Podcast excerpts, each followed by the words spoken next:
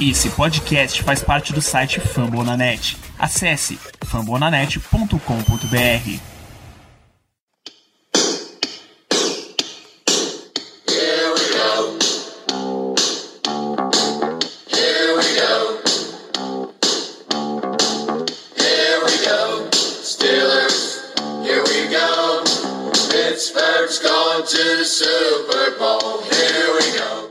pessoal, estamos começando mais uma edição do Black Yellow Brasil Podcast. Esse episódio 185 do seu programa sobre o Pittsburgh Steelers para todo o Brasil, direto de fambonanet.com.br, do Spotify, do Deezer, do iTunes ou do saquinho de papel onde a gente vai esconder os nossos rostos em vergonha dessa partida. Embora tenha sido uma vitória, né? Eu sou Dani Batista, seu host inconformado nessa semana, seu host adiado nessa semana porque, meu Deus, finalmente a gente chegou ao jogo entre Steelers e Ravens, a semana 12 mais semana 13 da história, a semana curta mais longa da história da NFL. E pra gente falar do desempenho do time, se é que houve algum desempenho, Nessa partida eu tenho a presença de Germano Coutinho. Muito boa noite, Germano. Boa noite, Danilo. Bom dia, boa tarde e boa noite a todos os ouvintes. E é isso mesmo. É, o jogo demorou muito e muito mesmo para acontecer, mas aconteceu. E apesar da vitória, realmente foi uma atuação decepcionante por todo o contexto envolvido. Mas enfim, uma vitória é uma vitória. Se por acaso ganharmos o Super Bowl no final do ano, ninguém vai lembrar desse jogo. Todos vão lembrar que os Steelers venceram as 11 primeiras partidas e no final ganharam a única que importa, que é o Super Bowl. Então, siga lá pelota e vamos embora comentar esse jogo.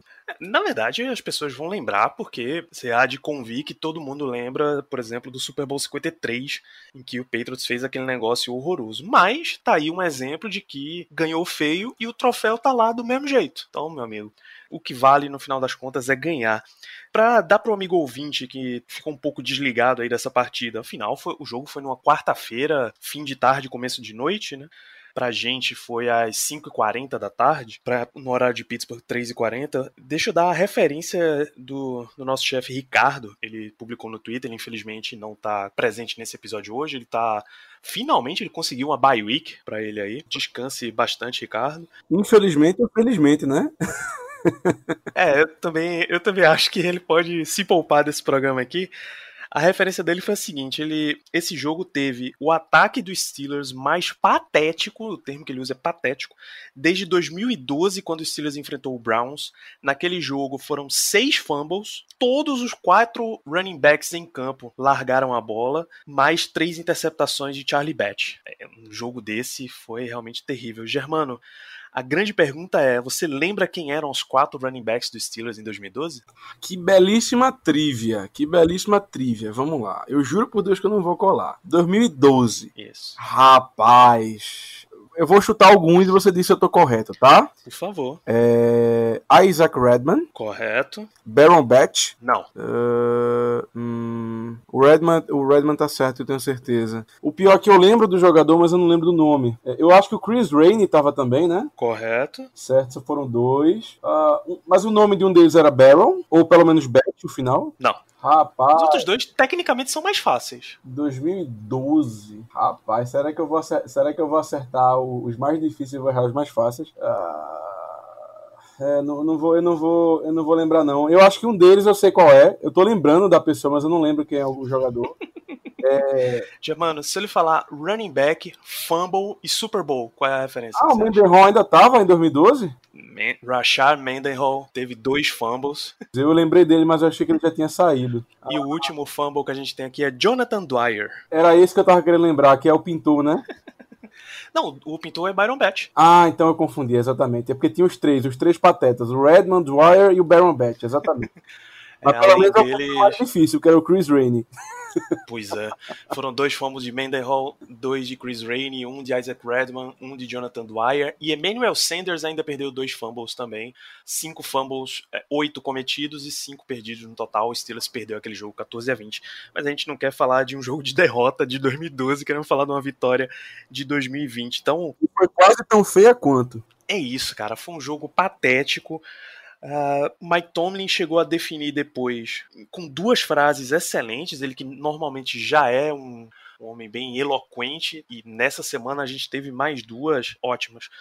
É, perguntaram para Juju como foi, como é que estava o vestiário, qual era a reação, e ele disse que o vestiário estava morto, completamente silêncio e triste, claro, pela questão do Bud Dupree que a gente entra depois, mas também pela comida de rabo. Mike Tomlin disse que o time, para os jogadores, que o time jogou como juniores nessa partida. E em coletiva, quando perguntaram qual foi o problema que o Silas teve com muitos drops e tal, ele disse: Ah, a gente foi uma merda em todos os setores do jogo. We sucking was the problem. O problema foi que a gente foi uma merda. Melhor expressão possível para traduzir é exatamente com um palavrão. Perdoe se você não gostaria de estar ouvindo esse tipo de palavreado.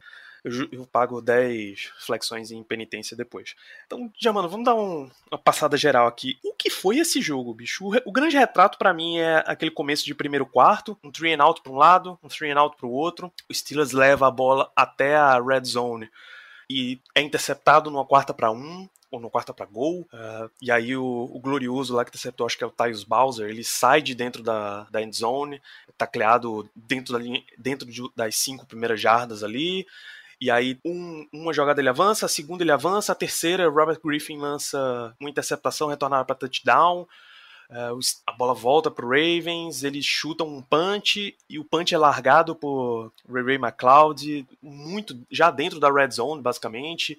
Que aí o Ravens leva para touchdown. Enfim, uma pataquada completa esse jogo. Eu queria uma visão geral tua de como foi. Olha, definir esse jogo é até, é até fácil. Foi um jogo horrível, horrível, um negócio absurdo. É, ninguém esperava que os Ravens fossem dar qualquer tipo de trabalho pra gente, afinal de contas, os caras estavam com tipo. É, teve um ponto. Assim, eles já começaram o jogo totalmente desfalcados. Mas teve um momento do jogo que eles tiveram que chamar o cara que vende cachorro quente no estádio para ser cornerback, porque não tinha mais ninguém. Então, assim, é, realmente surpreendeu todo mundo. Quer dizer, não surpreendeu tanto a gente, né? Os torcedores dos Steelers, porque a gente sabe que os Steelers eles conseguem ganhar de qualquer um e também perder de qualquer um. É um negócio absurdo. É, pelo menos a gente tem essa consistência.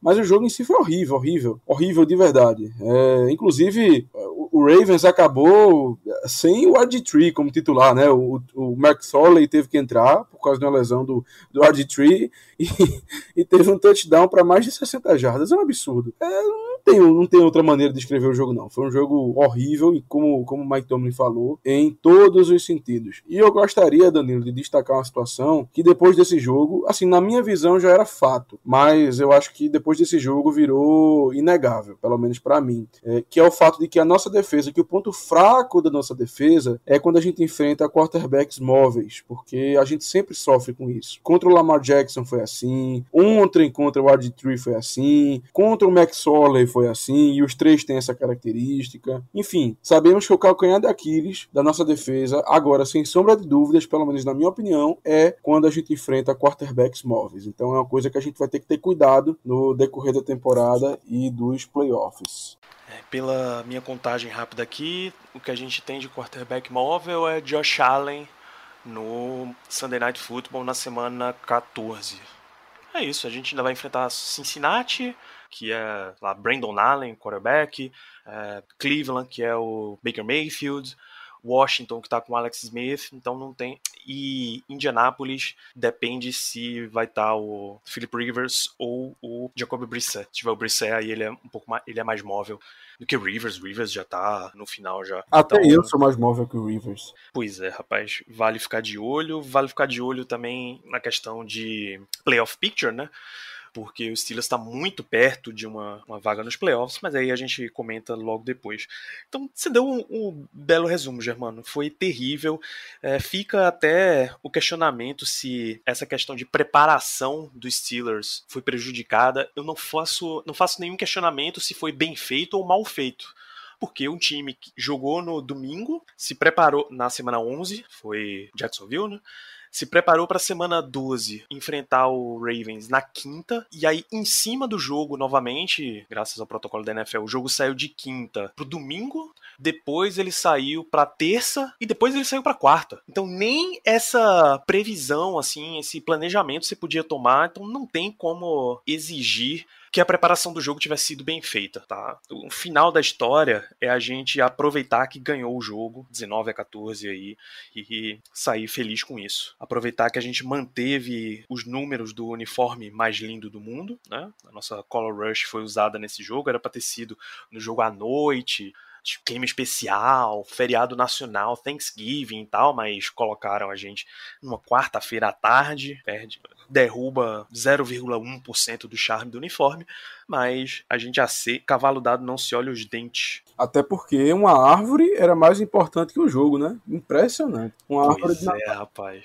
O, pro ouvinte que não lembra, esse jogo foi pra quarta, esse jogo era um prime time, a, inclusive a NBC deve, perdeu quase, coisa de quase 10 milhões de dólares em anúncio, porque imagina o preço de um anúncio na noite de Thanksgiving, né? Que é a véspera da Black Friday também. Imagina o tanto que eles não puderam ganhar porque não puderam veicular anúncio nessa partida.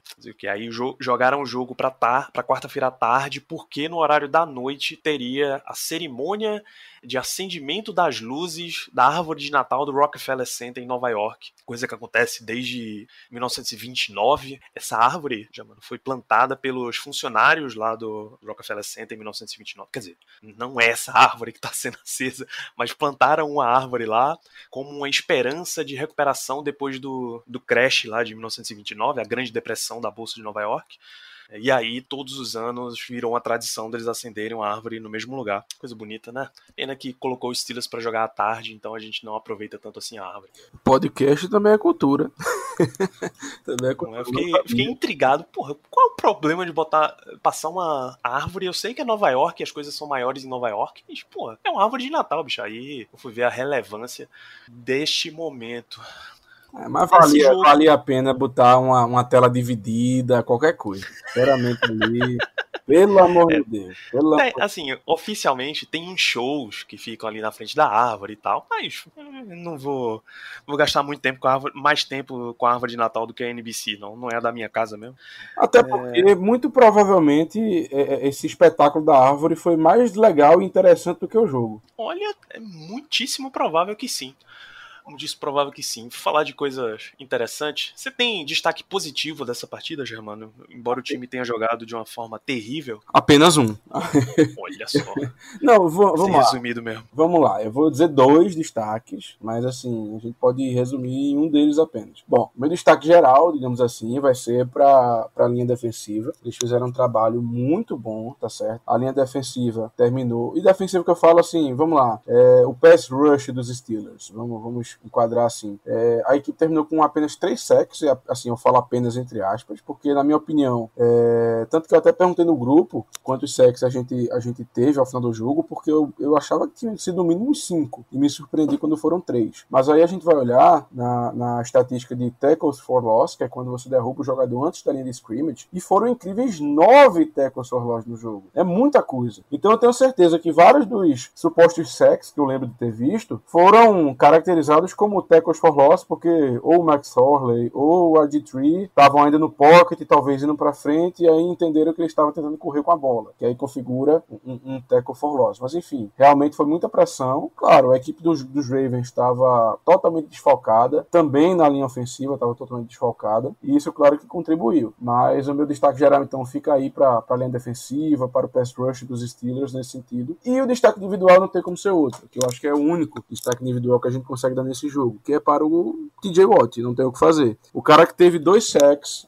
três tackles for loss e meio, quatro tackles solo e sete assistidos. É muita coisa, gente. E ainda, e ainda batendo o quarterback três vezes. Teve três quarterback hits. Então, assim, não é à toa que o cara ganhou o prêmio de melhor jogador defensivo da AFC no mês. É um cara que está indo a passos largos para se, se tornar o Defensive Player of the Year. Prêmio esse que ele já devia ter ganho no ano passado. E esse ano agora ele está indo a passos largos para ser o, o, o, agraciado. Então fica aí meu destaque positivo para o TJ Watt. Aquela coisa, quase todo jogo a gente vai dar um destaque positivo para o TJ Watt, mas nesse jogo especificamente eu realmente tenho que destacá-lo porque ele foi é, com certeza o ponto que mais brilhou nesse time em um jogo de novo horrendo. Olha só, é, você falou aqui os QB hits, eu até vim, vim conferir em surpresa. Aliás, as estatísticas, né? 3 sacks, 2 para TJ e 1 para Cam Hayward. QB hits, 3 TJ, 3 TJ Watt, 1 para Cam Hayward e 1 para Tyson Alualo. E os tackle for loss, 3 para TJ Watt, 1 para Joe Hayden, 1 Cam Hayward, 2 Bud Dupree e 1 Steven Nelson. Realmente veio, veio porrada de todo lado aí pelo, pelos Steelers. Tá de parabéns esse setor da nossa defesa de fato. Meu destaque, cara, vai para Ben Roethlisberger nesse jogo.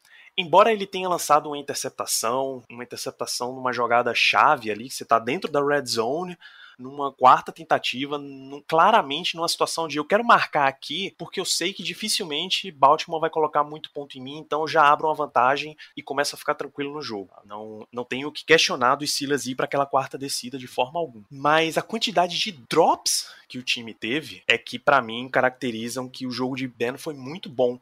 Você assiste as imagens dos drops, você vê que a bola tá no lugar certinho. Poucas vezes é o, poucas vezes é o caso de que o, o defensor ele realmente fez um, uma jogada para interromper o passe. Várias dessas situações foram que o jogador, o nosso recebedor não posicionou corretamente para segurar essa bola. Vários deles saíram depois dando entrevista desapontados com o próprio desempenho então, eu aumento aí a barra do, de Big Ben nesse jogo, dou o mérito para ele e dou uma diminuída na questão dos wide receivers. No final das contas, esse jogo dos wide receivers não é o que a gente tem visto durante a temporada, então dou uma passada de pano aí para eles, mas fica o alerta aí porque eles precisam ser melhores.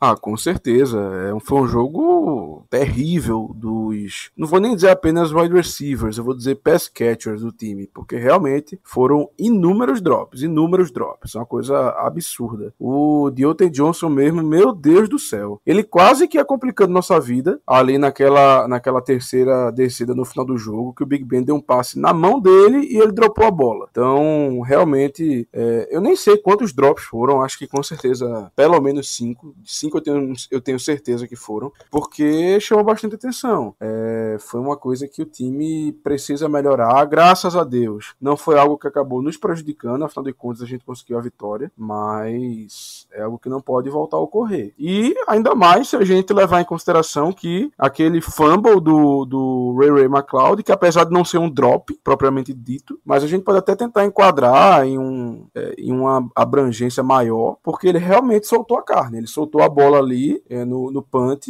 e basicamente deu uma oportunidade aos Ravens de marcar sete pontos. Então, os drops realmente foram uma complicação muito grande nessa partida. É, só me permita, Danilo, quando, quando você falou do Big Ben, é, assim, na minha opinião, o TJ Watt eu acho que é o único que merece realmente um destaque assim positivo individualmente. Eu, eu a, até concordo que o Big Ben teve um jogo, um jogo bom assim, mas para mim não foi nada demais. Ele fez apenas o suficiente. Eu acho que ponto positivo, o cara que brilhou realmente apenas o TJ Watt. Mas eu gostaria também de destacar, é, eu vou dizer assim, dois lances, tá? Dois lances. Primeiro, com pontos positivos. Primeiro, aquele lance do Minka na marcação na terceira descida, é, no final da, do segundo quarto, que evitou um touchdown dos Ravens que ia acontecer, porque a equipe inteira, tirando o Minka e, se eu não estou enganado, o, o Dangerfield, caíram no, no, no, play action e ia ser touchdown sim, mas o Minka, já que ele é o Minka, né, um, enfim, um jogador que dispensa comentários, ele ali conseguiu se recuperar e conseguiu tirar a bola das mãos do, do Tyrande, que se não fosse o Minkali, com certeza iria marcar o touchdown. E como a gente sabe, o jogo terminou 19 a 14, portanto aquela pontuação poderia ter feito a diferença. Então deixei meu destaque positivo para esse lance, que foi um lance espetacular do Minka. E também gostaria de destacar é, o, dois lances, na verdade, do Ben Snell. Uma, é, duas corridas, na verdade. Uma que ele dá um, um Farm maravilhoso no jogador dos Ravens, maravilhoso, deixou o cara no chão. E a outra, que ele inicialmente foi contido, ou seja, esbarrou, acho que até no próprio companheiro, quando ele tentava avançar com a bola. E ele teve a paciência, isso aí até me lembrou o Bell. E assim, por favor, não tô querendo comparar o Benisdel com o Bell, pelo Santo Cristo. Mas naquele lance ele me lembrou, assim, vagamente o Bell, no fato dele ter a paciência de, de não ter conseguido dar primeira e de não ter tentado por ali mesmo, não ter apenas pulado para frente e ter conquistado uma ou duas jardas. Não. Ele voltou, conseguiu uma abertura pelo lado e aí sim conseguiu conquistar a pera descida. Então fica aí meu, meu ponto positivo também para esses lances do do. É aquela coisa. Nesse jogo, a gente tem que. a gente tem que catar o máximo para achar pontos positivos. Então, eu vou também destacar é, esses lances que eu acabei de falar. É isso, não, Não vou nem mais entrar em nenhum nada positivo, porque não vale a pena uma performance nesse nível, não vale mais a pena. A gente já começou até a falar de destaques negativos, né? Você citou os, todo mundo que ia receber bola aí, drops, não pode um desempenho desse, não pode a bola estar tá ali na sua mão e, ela, e você simplesmente não receber. Então a gente nem precisa voltar nesse assunto. É, o Thales Diniz perguntou sobre JC Hassenauer. Marquis Pounce acabou sendo, sendo inativado para esse jogo. Ele foi. Ele testou positivo ou foi só para a lista de Covid, Germano? Eu acredito que ele testou positivo. Hum, o que, enfim, de qualquer, de qualquer forma, ele já, tá, já não estaria disponível para o próximo jogo mesmo. É, ele pergunta até se tem outra opção de center, porque Hassenauer foi bem mal, tem, tem imagens até dele só com os braços abertos, assim, parado no meio da OL, esperando que os jogadores de Baltimore fossem parar na frente dele, porque ele tá com o bracinho aberto, porra. E os caras contornam e vão para cima do quarterback. Foi, foi um jogador realmente com medo de bloquear, ou essa foi a impressão que deu.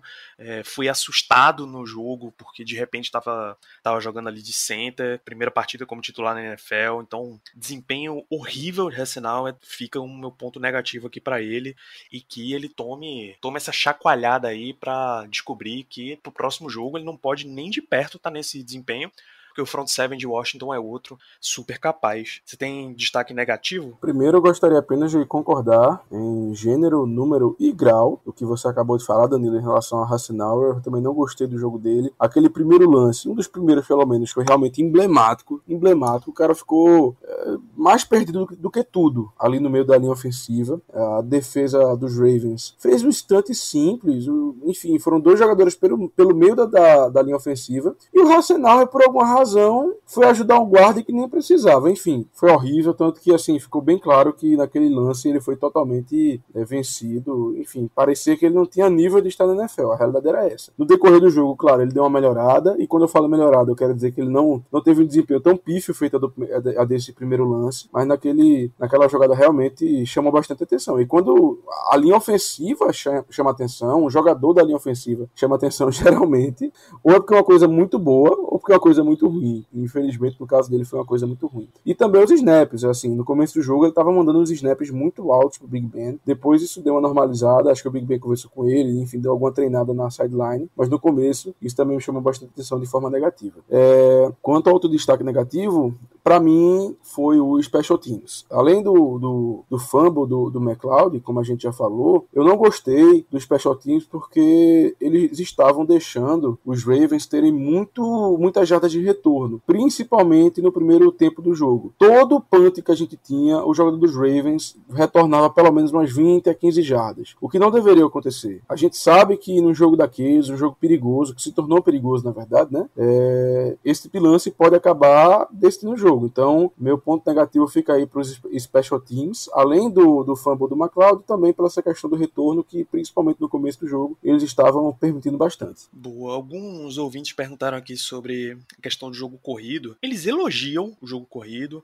ficou mais solto. Outros falam até ah, o que está faltando para realmente engrenar. Lipe, Gabriel Brito, Juliano, Cássio todos eles comentam ou sobre Benisnel, ou sobre o jogo corrido, ou até sobre outros running backs, né, Germano? A gente não vai entrar nessa, nessa história aqui. E detalhe, para você ver o nível que a gente tá, o time teve 60 jardas terrestres. 60. É Ou melhor, 60 não, desculpa. 60 foi do Ben Snell. Nós tivemos 68. O que também não muda muita coisa. Então, assim, poxa. É, na, na, real, na real, 69. A jarda negativa é que Ben Roethlisberger é contabilizado com uma jarda negativa pela joelhada. A NFL 2020 ainda tem essa, essa putaria. Exato. Então vamos arredondar para 70. Pronto, para todo mundo ficar feliz. Pronto.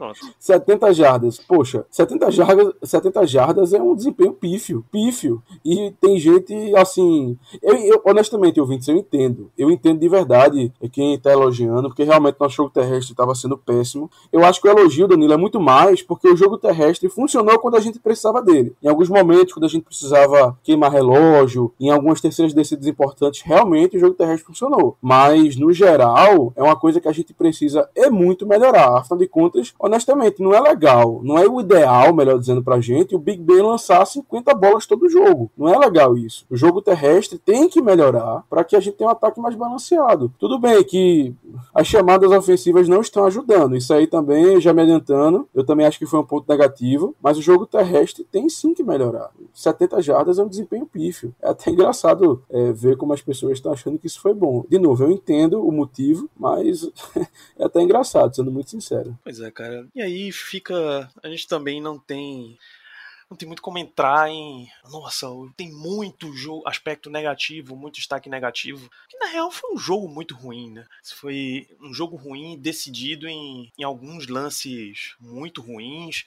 É uma uma abertura que você dá para Trace McSorley acabar correndo muito, aquela corrida longa dele foi, pô, aquela corrida longa dele foi de 9, pelo amor de Deus é de RG3, na verdade, correu 39. É uma outra bola que você acaba escorregando antes do ponto e Marquise Brown dispara para um touchdown de 70 jardas, mas já no final do jogo. São essas quando o jogo estava 19 a 7. Então, pequenas coisinhas foram decidindo. O Muffed Punt aí de a bola largada por Ray Ray McLeod, a interceptação dentro da red zone, a pick six lançada pelo RG3. Pouquinhas coisas foram decidindo. Se a gente for ficar remexendo muito nesse jogo, a gente entra naquele lance de cocô, né? Quanto mais você remexe, mais fede, sabe? Eu acho que vale a pena a gente largar isso daqui e seguir em frente. Que infelizmente a gente vai ter que seguir em frente sem Bud Dupree. Ele saiu, saiu lesionado no meio. Foi o que? O terceiro quarto? Não, enfim, no meio do jogo, vai. Eu sei que foi no segundo tempo, ele saiu machucado e já foi diagnosticada uma ruptura do ACL, ligamento cruzado anterior, o que significa Bud Dupree fora da temporada, o que pode até significar que a gente vi, acabou de ver a última partida dele jogando pelos Steelers, pode ser, já que ele estava sob a franchise tag, agora ele é um free agent. Tá? Então, muita coisa. Claro que a maioria das perguntas foi sobre Bud Dupree, se, se a gente acha que o Steelers consegue renovar, se, se o Steelers deveria ir atrás de algum jogador mais veterano, o que é que tem em Alex Highsmith, quem vai ser o substituto. Enfim. O que eu posso dizer para vocês é, é muito mais, é muito provavelmente, o titular daqui até o final da temporada na posição vai ser Alex Highsmith, calouro mesmo, mas é ele que vai assumir ali a posição. Lógico lógico, vai continuar tendo um revezamento. O Ola começa a ganhar mais snaps nessa situação. Você começa a chamar algum outro tipo de jogada. É, você começa a botar TJ Watt, Cam Hayward e quando a gente tiver de volta Stephen Tuitt e Aí você põe Tweet e Alualo, põe mais um DB, mais um defensive tackle ali no meio, coloca Cam Hayward como pass rusher, você começa a variar mais as jogadas. Você não tem toda aquela utilização de Watt e Dupree como os dois edge rushers mas não esperem que grandes contratações vão ser feitas, você não pode mais nem trocar, já passou o trade deadline da NFL.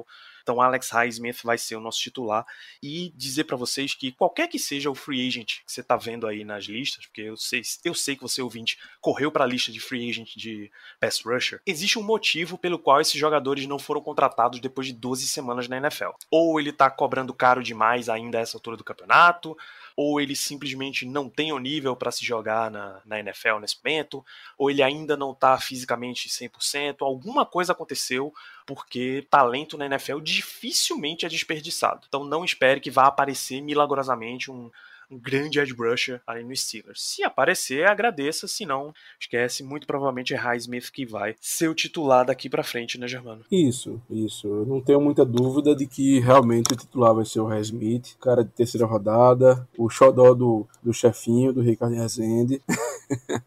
um cara que tem mostrado em poucos snaps nessa temporada, é, assim, um, um, um, potencial interessante, um cara que teve interceptação já, na cobertura, inclusive. Então, assim, vamos embora. É, é, os Steelers sempre teve isso. A gente, nós nunca, pelo menos nos últimos 20 anos, pelo menos. Na verdade, nos últimos 20 não. Nós, desde a época do Chuck Noll, nós somos conhecidos por ser uma equipe que não traz muita gente de fora. A gente geralmente é, se vira com o que a gente tem dentro de casa. Então, assim, é, tem, tem um meme que é o seguinte: você pede assim para você ver um produto na loja e fala, mãe, eu quero, eu quero aquele produto. Aí a mãe olha e fala assim: a gente tem um produto em casa. Aí você chega e tem um produto pior em casa.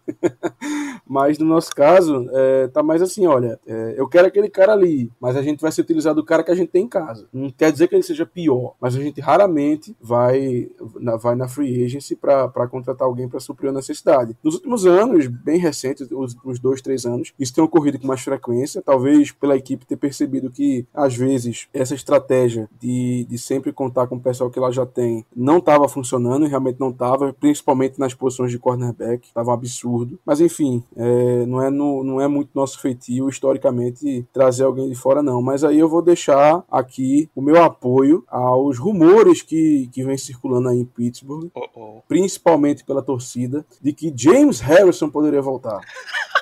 Eu estou aqui publicamente dando o meu apoio e eu vou explicar o porquê. Eu penso no futuro. Muito provavelmente teremos um Steelers e Chiefs nos playoffs. Então, eu gostaria muito de contar com o James Harrison, porque o James Harrison, melhor dizendo, está para o Eric Fisher, que é o tackle do, do Chiefs, assim como a Kryptonita está para o Super-Homem. Então, eu não vejo o porquê a gente não poderia apostar no James Harrison, nem que seja apenas para esse jogo.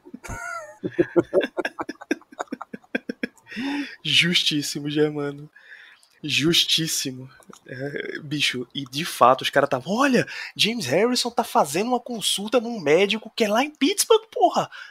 Conecta, faz a ligação aí, liga os pontinhos e isso vai acontecer. Pelo amor de Deus, minha gente. Pelo amor de Deus. E esse bonde já passou, bicho. Já passou. É isso, Germano. A não ser que você tenha mais alguma coisa a acrescentar sobre essa partida, a gente pode fechar esse programa, porque esse Silas e Ravens já tá indigesto demais pra gente continuar falando dele.